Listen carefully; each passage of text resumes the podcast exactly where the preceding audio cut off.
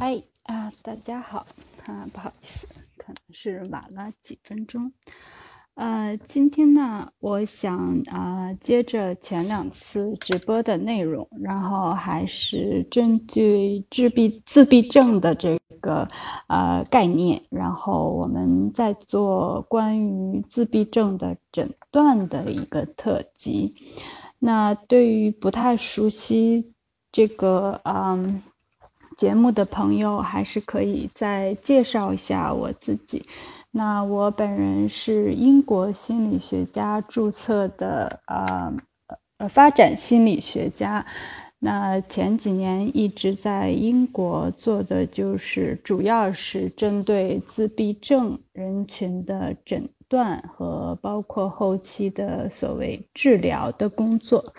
呃，所以呢，呃，很希望把啊这。这个专业相关的知识给大家做一下普及，呃，尤其是在我们的四月二号是啊国际自闭症意识提高日的这个前提下，那像在英国，基本上就是把这一周定为自闭症意识提高周。然后，美国有一些组织甚至是提出四月整个一个月都作为提高自闭症意识的这样一个月份。所以，我想啊，在这样的情况下，呃，如果利用我的专业知识，多给大家介绍一些这个自闭症的情况，还是应该啊很有意义的。那我们。呃，已经简单的介绍了自闭症的这个定义，然后还把它的历史给大家梳理了一下。那么，自闭症的诊断是怎么样来完成的？啊，可能大家在国内一想到如果是自闭症或者是其他的心理疾病的诊断，可能还是要去医院啊，我们所谓的挂号到神经科或者是儿童儿科的神经科。然后啊，找到神经科的医生来做诊断。那么，其实在中国以外的地区，不仅仅是 psychiatrist，也就是神经科的医生有这个诊断的呃这个权利。那么，呃，临床心理学家其实是做这个心理疾病诊断的，这个非常啊专业的这个群体。那以前我也提到了，就是啊，在国内临床心理学家啊这个概念。还是比较陌生的。那么大家一想到呃跟心理学有关的人，可能主要想到的还是心理咨询师。那我以前也提到过，心理咨询师其实并不是呃我们真正意义上的这个心理学家。也就是说，在啊英国和美国。呃，这样的国家中啊，心理学家一般是要有博士学位。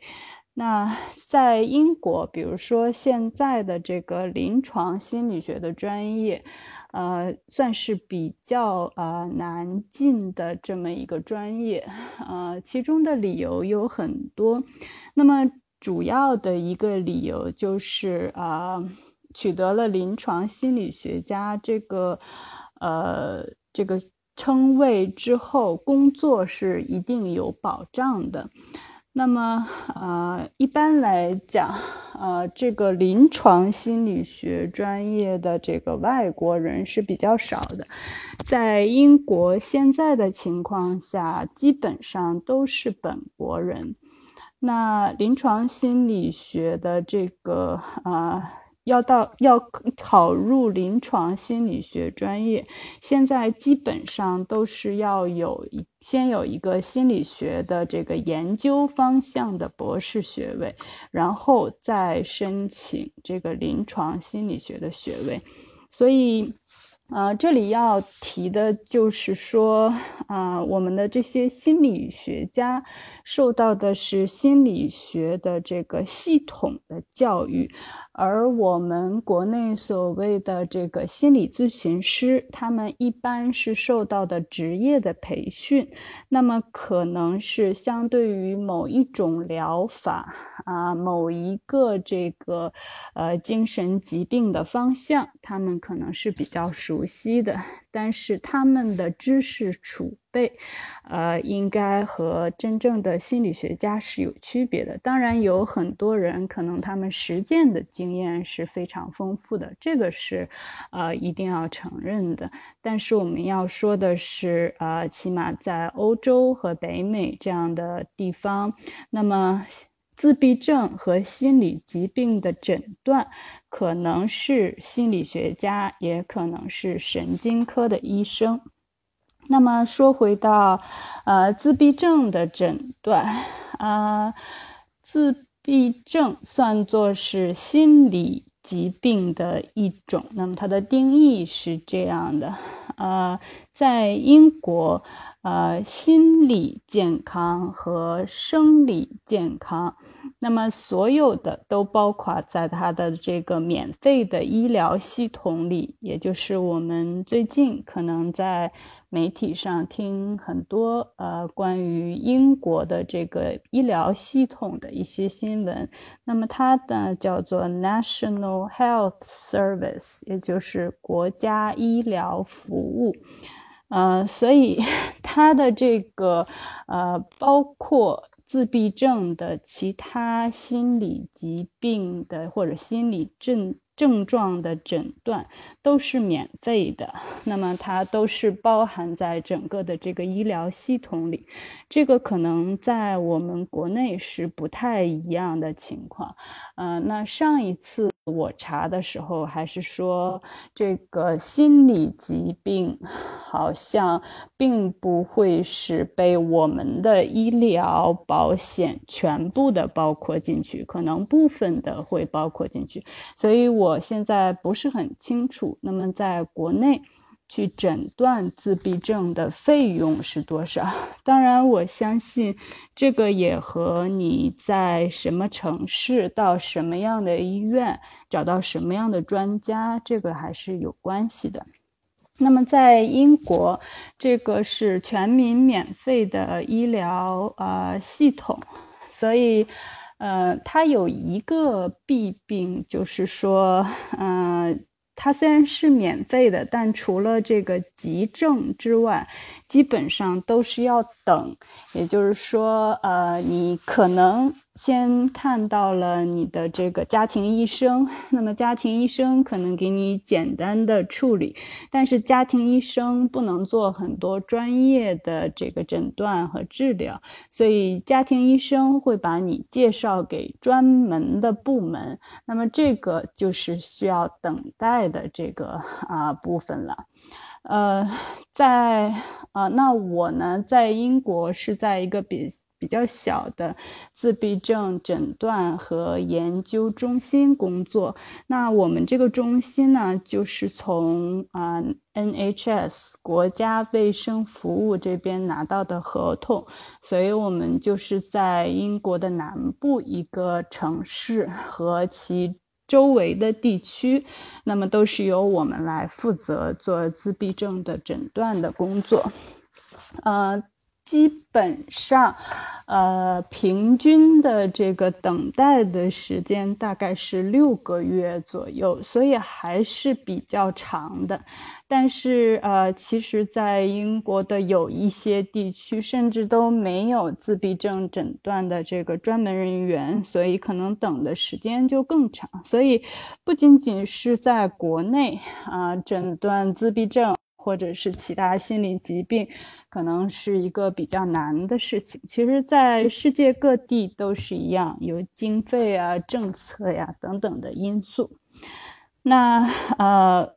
那么在英国，怎么样能够啊让？小朋友，那么得到这个自闭症的诊断，因为这个都是免费的，所以他们的这个呃层层筛选的这个过程，还是呃稍有复稍微有一点点复杂。那么，呃，如果你作为家长，那么你觉得啊，小朋友有一些问题是你啊不太理解的，你首先可以去找自己的家庭医生，那么跟家庭医生反映小朋友成长过程中的问题。那么，如果家庭医生觉得啊小朋友有自闭症的倾向，那么家庭医生可以把小朋友们介绍给我们。然后就开始等待，然后最后开始做后面的诊断。那除了家庭医生以外，还有就是儿科医生。那么在英国的小朋友。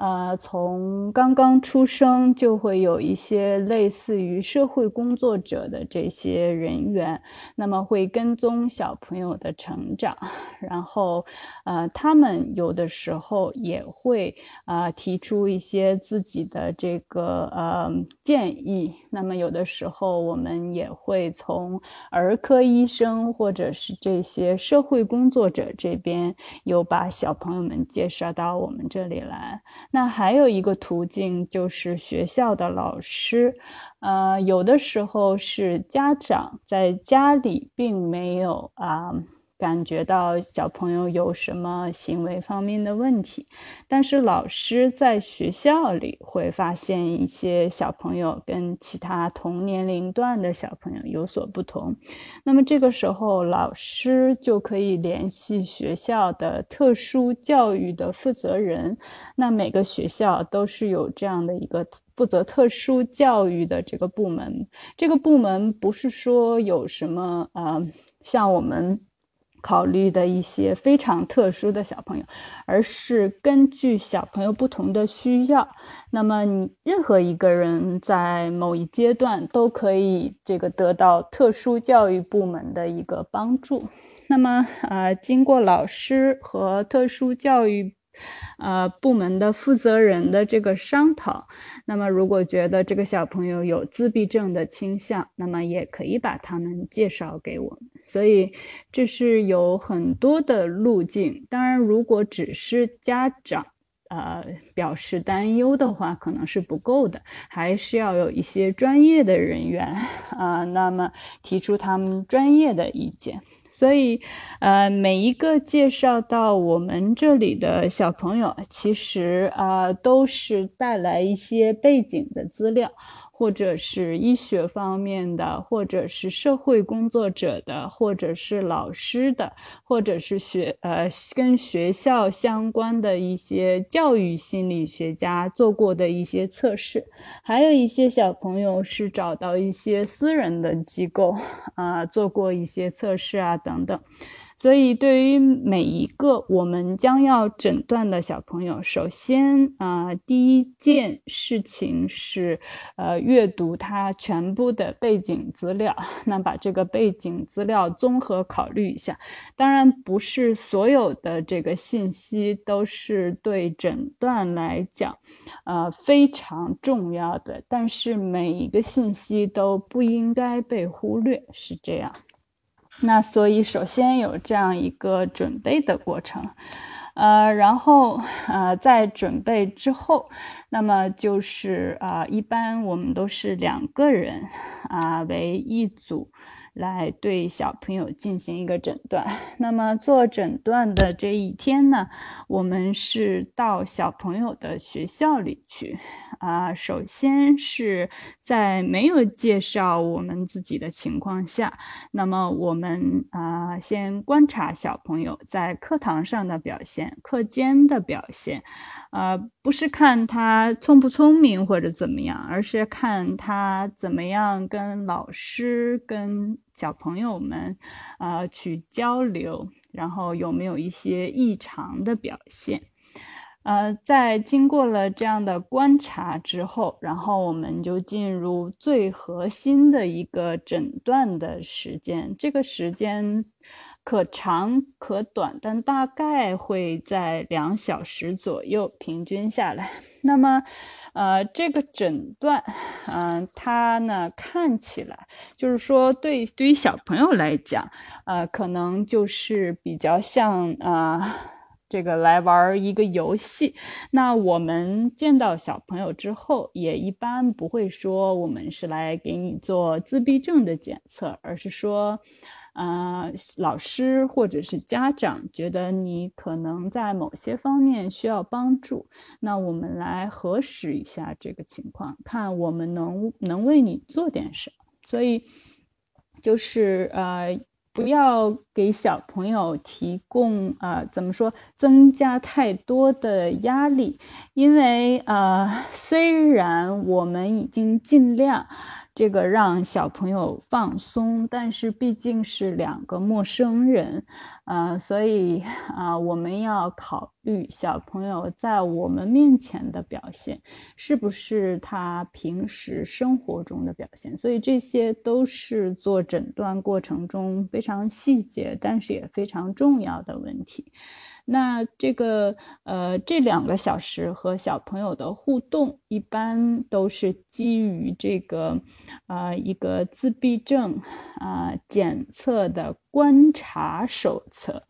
那这个观察手册就包含了很多的所谓的这种呃引子。那也就是说，我们可能想让小朋友给我们讲一个故事，看看他想象力方面的问题。那可以让这个小朋友有时候就是让他玩一些玩具，然后看他怎么样的来处理呃各个角色之间的关系。当然，整个的这个观察过程中，我们都在和小朋友对话。那么这个时候就会看到他，比如说这个呃眼睛是不是跟我们有视力的接触，然后啊会可不可以进行正常的交谈？那么正常的交谈就是所谓，比如说我们问一个问题，那么他回答问题，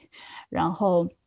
所以这个里面是啊，我们的这个观察手册其实是有四个不同的版本。那么我们根据小朋友发展阶段的这个不同，然后啊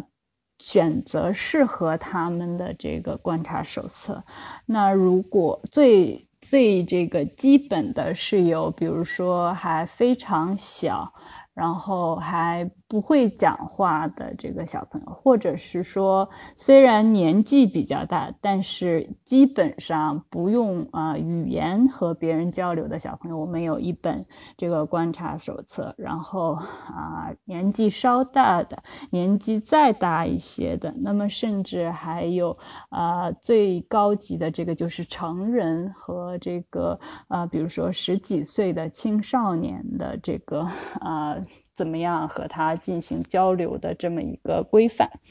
所以这两个小时是非常重要的，是我们真正跟小朋友接触的时间。那这个之后，我们在当天的下午就会和家长进行一个面对面的这个 interview。interview 呢，啊，就是所谓的面谈。那刚才我们提到的这个观察手册，这个叫做 Autism Diagnostic Observation Schedule，也就是 ADOS 这样的四个字母做一个缩写。那这个是国际上现在比较通用的来检测自闭症的这样一个呃观察手册。然后根据你不同的这个反应，我们最后会有一个评分。那么，啊，也像大家做过的很多心理量表一样，啊，通过你的这个分值，我们可能大概会把你放到某一个这个啊区间里面去。比如说，很有可能是自闭症，或者说没有可能是自闭症这样。那下午和家长进行的这个面谈，就是所谓的 Autism Diagnostic Interview，也就是 ADI。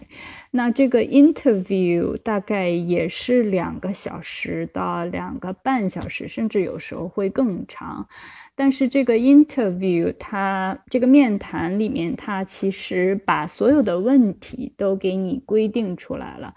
这个呃和家长的面谈，其实就是考察小朋友整个的发展过程，也就是从他出生。到啊，小朋友现在的这个年纪啊，我们所谓在每每一个阶段都有所谓的这个发展里程碑。那么，我们就首先考察小朋友是不是达到了这些里程碑。那么，还有一些跟自闭症相关的细节，都是我们要考察的。但是很多时候，这个 interview，其实这个 interview，它像我刚才说的，所有的问题都是这个固定的。那啊，如果说真正的是做到所谓的这种标准的啊问标准面谈，其实对于任何家长来讲，都是读一个问题。然后听你的回答，然后给你打一个分，然后进入下一个问题。因为最后这个面谈之后也是会有一个最终的得分。那这个得分也像这个我们的观察手册一样，这个和家长面谈的这个得分。我们也会根据得分的情况，把它放到不同的等级里面。比如说，通过这个面谈，我们认为小朋友发展的历史很有可能是符合，或者是不太符合自闭症的特征的。所以这个两个是国际上现在比较通用的所谓检测自闭症的这样的工具。那这个工具一定是要受到专业训练的，啊，这个心理学工作者，啊，或者是其他的受过相关训练的啊这个人群才可以去使用的。所以，嗯。这个是呃真正有互动的，像一个是观察，那么一个是面谈，当然还有很多是所谓的问卷形式的，这个是大家可能比较熟悉的心理学的这种测量方式。那这个问卷形式的这个啊这个量表呢，大概就是把很多特征列出来，然后由家长。或者是比如说，呃，我们测试的成人，那么自己来这个勾选，然后最后这个有一个得分是这样的。所以，呃，其实有很多国际通用的这些啊自闭症测量的工具，呃，但是我们要说一点的就是，所有这些工具其实都是在英语国家里，那么。呃，通过一系列的呃研究，最后产生的这么一个呃测量工具。那么这个测量工具，它最开始基于的人群，也就是英语人群。那么我们要知道，自闭症其实在很多方面考察的是人与人之间的交流。那么在这个过程中，其实我们东西方。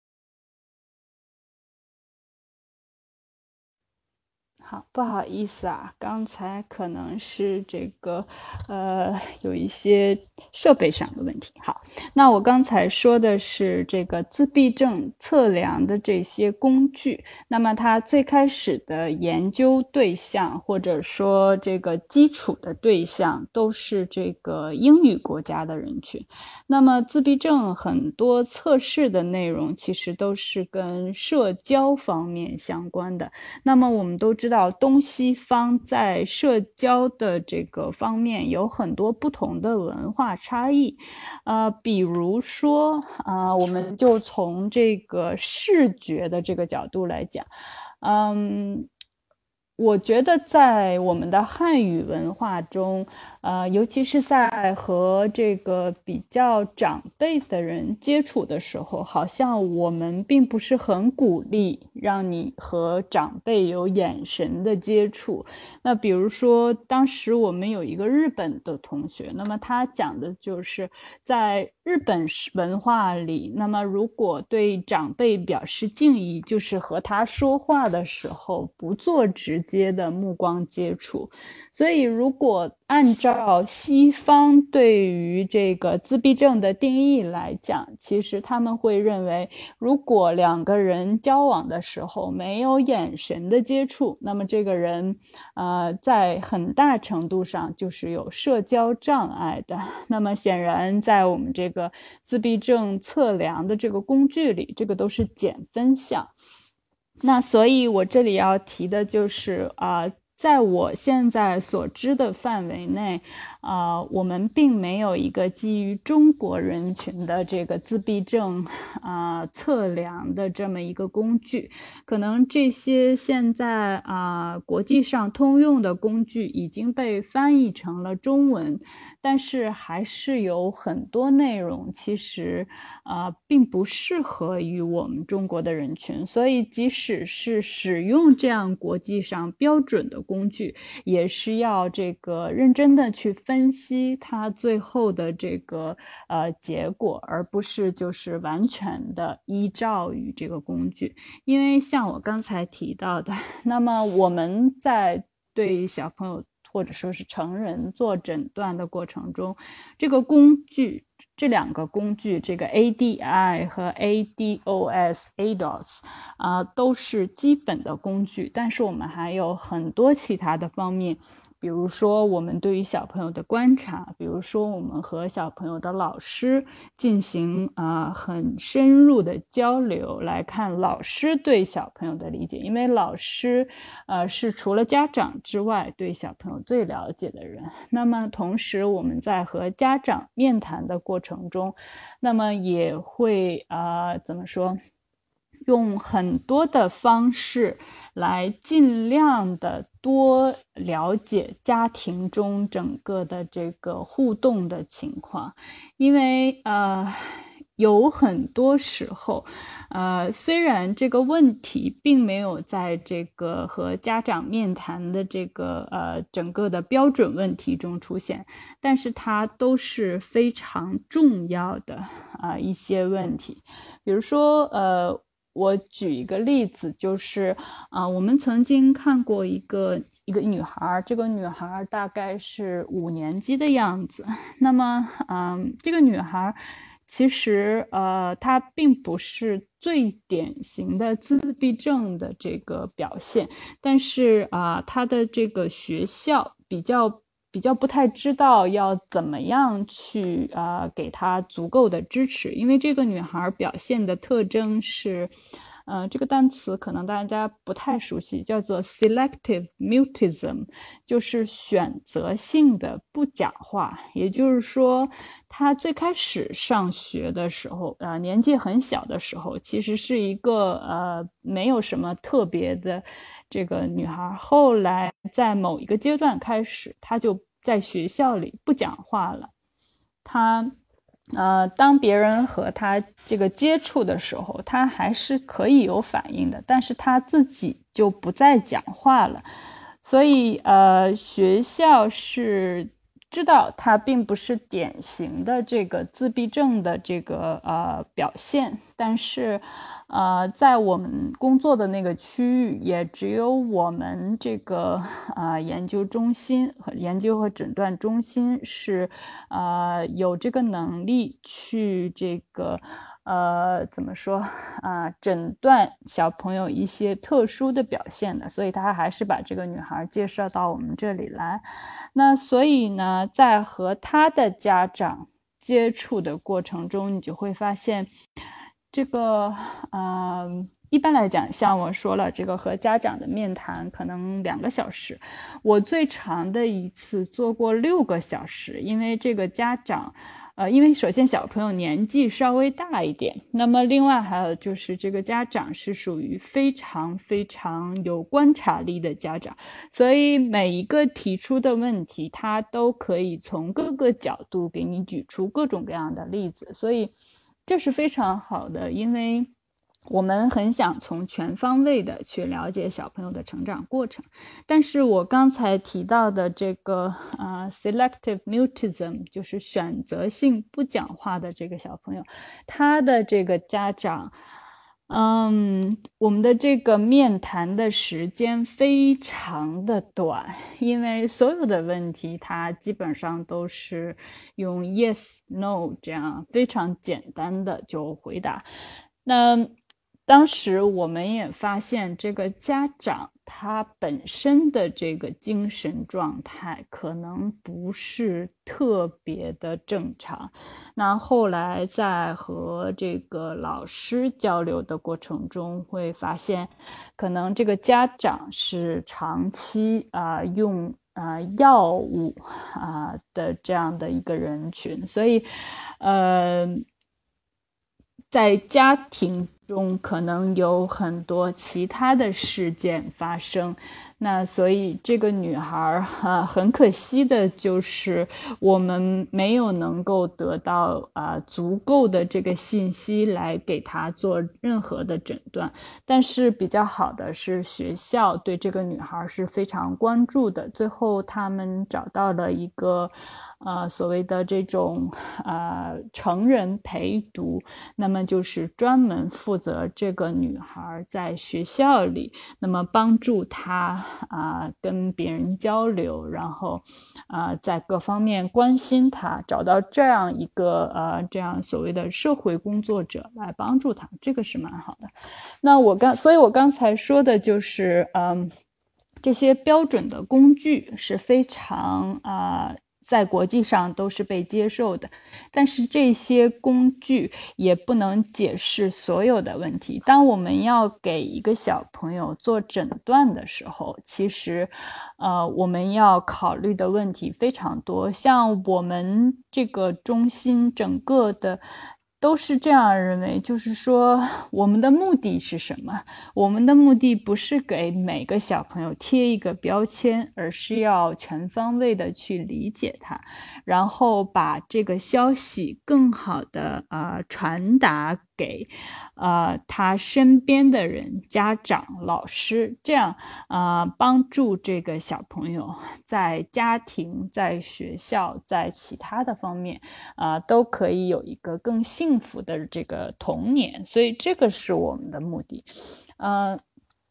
所以，呃，在使用这些工具的时候，我们是非常小心的。那么，在对成人做检测的时候，啊，这个程序稍有不同。啊，一般来讲，我们也是和成人基本上是啊，大概也要有差不多一天的时间。那么，一般都是由成人和比较了解他们的父母，或者是这个，呃。呃爱人，然后一起来到我们的中心，然后，呃，我们会做，也是有这样的面谈，然后观察的这个部分，呃，然后还还有一些部分，就是比如说我们中午会在一起吃午餐，但是这个吃午餐的过程不是为了吃午餐，而是看他在这种所谓的呃。随意的交流的时间，因为呃，整个在这些面谈呐啊和观察的过程中，其实是比较的呃。有秩序的，也就是说，我们是这个工作人员，那么他们是来做测试的人，所以其实，在这样的呃角色设定下，有的时候交往是比较容易的，因为你知道，你今天的任务就是回答问题，那么对方的任务就是提出问题，但是，啊。我们生活中很大一部分的时间都是这种 unstructured time，也就是没有这种所谓的呃角色固定的这样的一个社交时间，比如说闲聊的时间，比如说等车的时候前后的两个人聊天。那很多自闭症的这个患者啊，其实是。觉得其实他们是在这样的时间里，啊，有觉得非常非常的困难。像我刚才说的，当角色固定的时候，其实他是可以去完成这个社交的。比如说去商店，他知道他要跟卖东西的人说。呃，我要买什么样的东西，然后啊，卖东西的人会把东西给他，然后他负责给钱，然后啊拿到这个商品。那么像我说的，比如说大家在一起吃饭啊，社交闲聊，那么这个时候其实啊，对于这个自闭症的人群来讲，才是觉得是最困难的时间。所以我们。呃，虽然好像是大家在一起吃午餐，但是其实是要看一下他们在这种没有特定啊角色设定的这个情况下，怎么样跟人交往。那其实有很多时候，啊，我们的这些被测试人都选择不和我们一起吃午餐，而而是有自己的这个特殊的这种所谓 ritual，也就是所谓他们的这个吃午餐的这些啊规则。其实，呃，像我们以前提过的，如果你看了这个《Big Bang Theory》生活大爆炸里面这个 Sheldon Cooper，你就大概理解了。那么，啊，像他这个。呃，每周的每一天是吧？早餐吃什么，然后晚餐吃什么，然后他都是有一个自己给自己定的这么一个计划。那呃，这个是别人不能随便去改变的。那对于很多这个自闭症的人群来讲，他们都需要在生活中有这样的计划。所以啊，即使是来做测试，也不能够 这个改变他们的这个。计划，那么这个就是成人跟小朋友的这个呃这个测试这个诊断的过程的稍有不同。当然，呃，像我们刚才提到的，啊，很重要的一部分都是观察，而且是在这个标准的测试工具啊能够测试的内容之外的这个观察。所以整个的时间是非常长的，一般都是一天左右。然后我们这个组内的两个人会进行讨论，然后看我们是不是同意。呃，首先我们看是不是同意他的这个。诊断是不是自闭症？如果不是的话，是什么样的情况？如果是的话，又是什么样的情况？呃，如果我们两个人啊意见并不完全统一，那么我们就把它拿到啊整个中心的这个呃讨论时间，由更多的人提出这个意见，然后最后我们会得出一个结论。然后开始书写整个的报告，报告里啊会非常详细的列出我们啊不仅仅是说这个小朋友或者这个成人他是否有自闭症，啊还包括我们认为他的所谓长处是什么，他的这个强项是什么，他的这个优势是什么，那么他需要帮助的方面有什么，然后我们会提出一些专业的建议。所以整个这个诊断的过程是非常认真，也是非常注重细节的。呃，但是我也要提的就是，呃，这个只是我们中心工作的流程。呃，在即使在英国，有一些地区是由这个神经科的医生来做诊断。那么，这个神经科的医生根据每个医院不同的规定啊，因为他都有自己的这个呃商业模型，所以呃，比如说英国的家庭医生啊，起码在前几年，就是每一个病人必须在七分钟之内。那么解决问题，所以，呃，这个很多如果去到神经科医生那里做诊断的话，哈，大概是二十五分钟就要完成一个诊断，所以这个过程就完全不同，在很大程度上可能就要依赖于这个神经科医生的经验，但是不管这个人多有经验，在二十五分钟之内就。能够对自闭症这样复杂的这个心理现象做出判断，都是怎么讲非常容易啊出错的，因为你在二十五分钟之内能够啊处理的信息一定是有限的。那么对于这样一个复杂的现象来讲，起码从我工作的中心的。角度出发，我们不认为，呃，二十五分钟可以做出一个特别特别呃值得信赖的这么一个诊断。但是，我想可能在国内，呃，很多的这个时候，如果你去啊去医院找到医生来做自闭症的诊断，可能大概，嗯，有的时间也就是这么长，因为这个。每个医生挂号的这个人数也很多，所以这个都是呃现实的问题，没有没有办法。但是呃，对于从我这个从业人员的角度来讲啊，真正的这个呃诊断绝对不是只是给你一个啊。结果告诉你说啊，这个小朋友或者这个成人是不是有自闭症？这个是一个不负责任的一个标签。重要的是要呃。因为自闭症本身就是一个发展性的这么一个呃精神疾病，所以如果你没有时间看他整个发展的过程，你没有时间看他在不同的社交情境下的表现，呃，我觉得这个诊断对于我来讲都不是百分之百负责的。嗯，但是也像我刚才说的，这个有很多因素的制约。呃，比如说你好不容易找到一个专家医生，那么他的这个专业的意见，你一定是啊很愿意去听的，即使他只有二十五分钟。呃，那么在英国呢，呃，像我刚才讲了，比如说一般来讲，从一个小朋友被介绍给我们到我们可以去见到这个小朋友做测试，大概是要等。六个月左右，呃，那如果你很着急，那么在英国也可以找一些私人的机构来做这个测试。那么这个呢，就。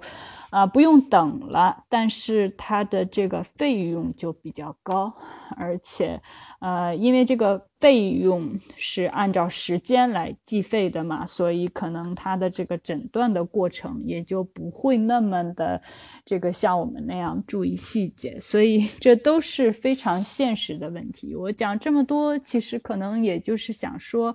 呃，在国内，我们的情况可能还不是特别完美，呃，尤其在心理诊断的这个，呃。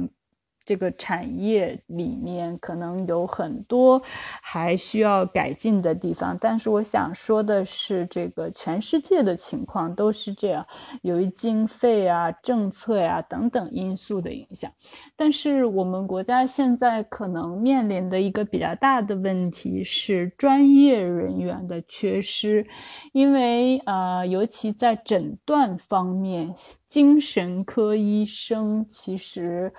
嗯，他们的出发点和心理学家是不一样的。那么对于我来讲，我觉我会觉得说，我们国家现在需要更多受过系统训练的这个心理学家，更多的啊，能够被能够啊，怎么讲？给有机会给给给越来越多的人提供他们专业的帮助，这个是啊非常重要的一点。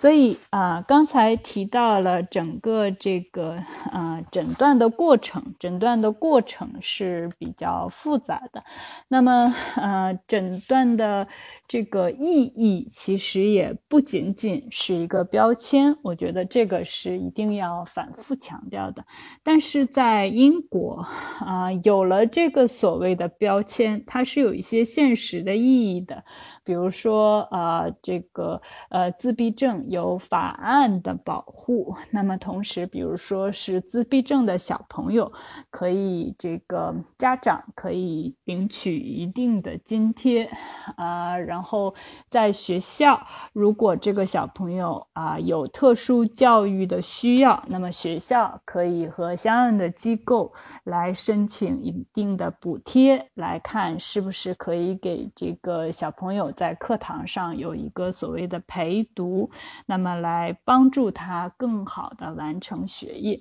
所以这个是非常现实的。所以有一些我们啊服务过的家长啊，他是呃怎么讲？从现实的角度出发，当我们没有给他的小朋友一个这个所谓的诊断正。呃，肯定的这个诊断的时候，他其实是呃很不开心的。他那么这个时候怎么办啊？他可以向我们来申诉啊。那同时他也可以要求啊其他的机构再来诊断这个小朋友。所以，呃，其实，在英国，我想整个的这个社会的这个系统哈发展的还是比较完备的。那。尤其是比如说自闭症的患者，那么在拿到了这个诊断之后，那么在呃工作中可能也会有一些这个福利，嗯，然后啊，甚至在这个跟法律相关的问题上，比如说有的时候我们就会给一些律师事务所。做咨询的服务，因为这个律师事务所的人可能他要，啊，代表的这个是自闭症的患者，那么他就要了解这个自闭症的患者的特点，因为呃，有一些这个我们自闭症的人群，由于他这个自身的特点，有时候会跟这个执法机构有一些冲突，那么如果。呃，代表他的律师能够找到一些了解自闭症的专家，那么，呃，这个人，这个自闭症的患者可能就不需要服刑啊，等等，所以他是受到法律保护的这么一个人群，它是一个整个的一个完善的系统。那么现在在我们国家，可能这个。系统还没有得到一个啊完完整的这么一个建立起来，但是我。查了一些这个所谓残联的相关的信息，会发现，呃，有一些地方的残联已经开始给所谓大龄的自闭症患者有一些金钱方面的补贴啊，我觉得这个是一个呃很好的开始，因为啊，如果这个自闭症的患者不能够去像我们正常的去参与工作的话，那那么他如何生活，这个就是一个呃非常重要的问题。那可能呃我们在这方面的政策也会越来越完善。那像呃前几天我还看到的是，这个自闭症已经是呃规定为所谓的精神残疾。那么可能作为呃。所谓的残疾人，那也会有一定的政策的呃补贴方面的优惠。但是我也看到啊，我们这个报道中说，啊，有一些家长可能对这个精神残疾的这个呃这个定义会觉得呃很不舒服，所以不是很愿意去给小朋友领。这个呃证明，这个是也是我们时代发展的一个必然的阶段，就是好像精神疾病还是一个禁忌，还是一个啊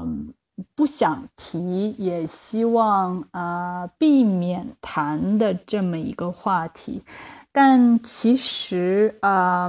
从某种程度上讲。呃，当我们的身体有残缺的时候，我们可能觉得，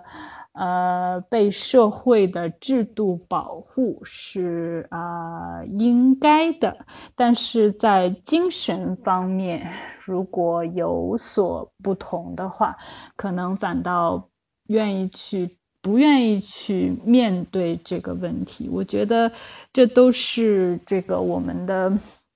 这个思想。发展的一个必然的过程。那么，在呃英国也好，北美也好，其实也不过就是近五六十年，对于心理健康的这个呃怎么说关社会整个的关爱程度，才也是越来越发展。所以，呃，我们呢，呃。就是要稍微耐心一些，我们的社会的发展阶段可能啊也会慢慢的呃变化，然后我们整个社会对于精神疾病、对于自闭症呃这样人群的这个看法也会呃有所不同。如果再提一点，就是可能有一些家长。或者是，呃，本身就是自闭症患者的人，可能会觉得，嗯，我们现在能够帮助到他们的机构啊，还是比较少。比如说，如果啊，你觉得自己有自闭症的倾向，我不知道你有没有一些，呃，能不能找到一些啊机构去给自己做一个检测。甚至都不是说后期的干预了，这个我们可以放到下一期的这个节目中去谈。那么，如果你想对自己做一个检测，啊，你要到哪里去？如果是儿童的话，现在可能有一些，嗯，儿科的医院已经有了这个专门的科室。但是自闭症不仅仅只是发生在儿童身上，有很多在儿童期。没有被诊断出来的自闭症，那么这些成人，那你要到什么样的机构去给自己做测试？我觉得在国内这方面的服务还是有待提高的。那像啊，我们以前提过的，呃，英国 BBC 的一个这个主持人，自然节目的主持人，那么他本身是有自闭症的，但是他也是这个在四十岁左右的时候才才真正被诊断。而且他是因为呃，他一直是被抑郁症来这个困扰的，所以他有这样的一个治疗师，一个 therapist。那么是这个 therapist 发现了他的一些自闭症的这个呃。呃，特征，所以才把他介绍给专业的这个机构，然后这个主持人才这个得到了自闭症的诊断。那么得到了这个诊断之后，他其实是觉得他更了解自己了，也理解了自己很多的与众不同的地方，所以对他来讲，这个是非常重要的一个呃一个一个。呃，一个事件就是说得到了自闭症的诊断。其实，嗯，我相信我们国家也有很多的成人，可能或多或少的有一些自闭症的倾向。其实，或者是其实就真的是自闭症的人群，但是，呃，可能在。这个成长的过程中，自闭症这个 话题是没有被提及的，所以错过了，呃，最佳的这种诊断啊干预期。但是我觉得，呃，即使是现在，或者说不管你有多大，其实这个都不算晚，啊。我希望你可以找到一个啊，你值得信赖的机构去啊做一个测试。那如果你愿意和我联系啊，我也可以啊提供一些我的服务。但是我也也以前也提到过啊，我的心理。呃，学家的注册是在英国。那么，在国内，我并不是啊所谓的心理咨询师，我也不是精神科医生，所以我不能给你一个官方的诊断。但是，啊，我可以用我的这个专业知识，可能帮助你更好的了解一些自身的特点。所以，啊，如果你有这方面的这个需要，然后又信任我的话，那也很啊，也很。怎么说也很欢迎您和我联系。也像我以前说的，我觉得我们国家的这个自闭症的人群，呃，没有得到足够的，呃，没有得到足够的重视，因为他们的这个发出的声音可能，呃，不够响亮。所以，呃，我虽然没有什么特别的这个。呃，影响力，但是我觉得我可以，呃，帮助这个人群，怎么说，尽我自己的一点力量。所以您如果愿意和我联系的话，啊，欢迎您和我联系，然后我们可以看一下，呃，下面我到底可以怎么样帮到你。